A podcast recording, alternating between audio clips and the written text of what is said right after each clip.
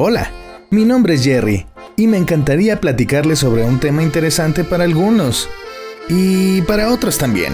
Quiero platicarles sobre la belleza y las connotaciones que tiene la siguiente frase. La suerte de la fea, la bonita la desea. Imagínate que vas por la calle y de repente te encuentras a una persona que cumple con todos los parámetros de un artista hollywoodense. Una persona alta, de ojos azules, con una piel increíble y de repente se acerca a una persona que es totalmente lo contrario. Bajita, morena, ojos oscuros y la cara cacariza. Y cuando menos te lo esperas, ¡zas! Un beso.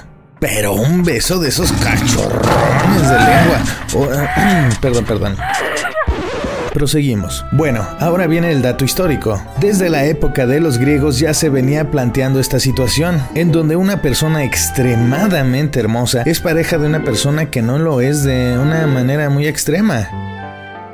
Como por ejemplo, en la mitología griega se habla sobre el matrimonio de Festo y de Afrodita. Se dice en la mitología griega que Festo, dios del fuego, era tan feo, pero tan feo, que su madre Hera lo lanzó del monte Olimpo y lo lanzó desde el cielo y cayó en una isla. Cuando Hefesto cae al suelo, queda lisiado, queda cojo, feo. Hefesto se convirtió en un artista muy famoso.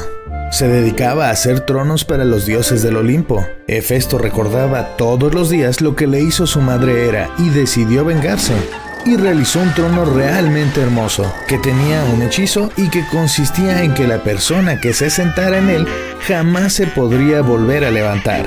Su madre se sentó y jamás se pudo levantar. Diversos dioses le pidieron a Hefesto que quitara la maldición, pero él puso una sola condición, de que la única manera que esto sucediera es que Afrodita se casara con él. Válgame, vaya que era feo pero nada pendejo. Afrodita era la diosa de la belleza, era la más hermosa entre todas, era conocida entre los griegos como la mujer inalcanzable. Y Matanga dijo la changa, Hefesto y Afrodita consumaron su amor. Carlos Darwin habla sobre la selección natural de la vida y narra lo siguiente. El ser vivo busca a otro con cualidades favorables para reproducir su especie, donde lo que manda es la genética y no la estética. Había un grupo de 13 decanes en el centro de Guadalajara, cuando de repente me di cuenta que había un grupo de chavos queriéndose tomar una foto con ellas, pero había una que sobresalía entre las otras dos. Pero esa precisamente tenía una actitud poco accesible en términos coloquiales se estaba portando muy mamón. Los chavos terminaron de cansarse de ella y se tomaron las fotos con las otras dos. Esto es un claro ejemplo de belleza y la soberbia.